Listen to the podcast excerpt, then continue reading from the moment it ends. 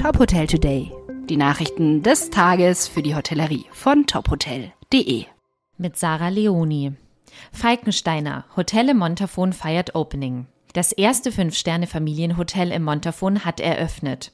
Das neueste Haus der Falkensteiner Michaela Tourism Group gehört zu den Leading Hotels of the World und wurde bereits vor seiner Eröffnung als CO2-neutraler Betrieb ausgezeichnet. Welcome Home heißt es ab sofort im österreichischen Vorarlberg, denn im Dezember 2022 eröffnete das neue Falkensteiner Hotel Montafon seine Pforten.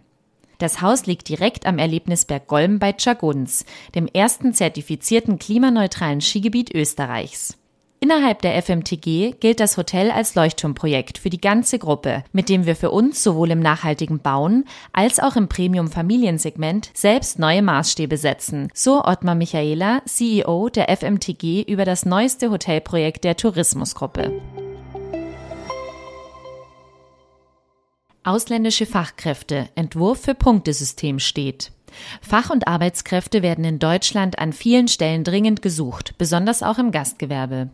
Mit einfacheren Anerkennungen und einer neuen Chancenkarte will die Bundesregierung mehr Arbeitskräfte aus dem Ausland gewinnen. Das sieht ein Referentenentwurf für das geplante neue Fachkräfteeinwanderungsgesetz vor, der der deutschen Presseagentur in Berlin vorliegt. Eckpunkte dazu wurden bereits im November vorgestellt, nachdem sie im Kabinett beschlossen worden waren. Unter anderem soll für Personen mit einem ausländischen mindestens zweijährigen Berufsabschluss eine Chancenkarte auf Basis eines Punktesystems eingeführt werden. Zu den Auswahlkriterien gehören Sprachkenntnisse, Berufserfahrung, Alter und Deutschlandbezug, heißt es im Gesetzesentwurf. Und dafür gibt es dann jeweils Punkte. Zwei operative Bereiche. Accor mit neuer Struktur. Das Hotelunternehmen setzt im ersten Quartal diesen Jahres eine neue Organisationsstruktur um. Seit dem 1. Januar 2023 unterscheidet Accor zwei operative Bereiche. Die Premium, Mid-Scale und Economy Sparte sowie die Luxury and Lifestyle Sparte.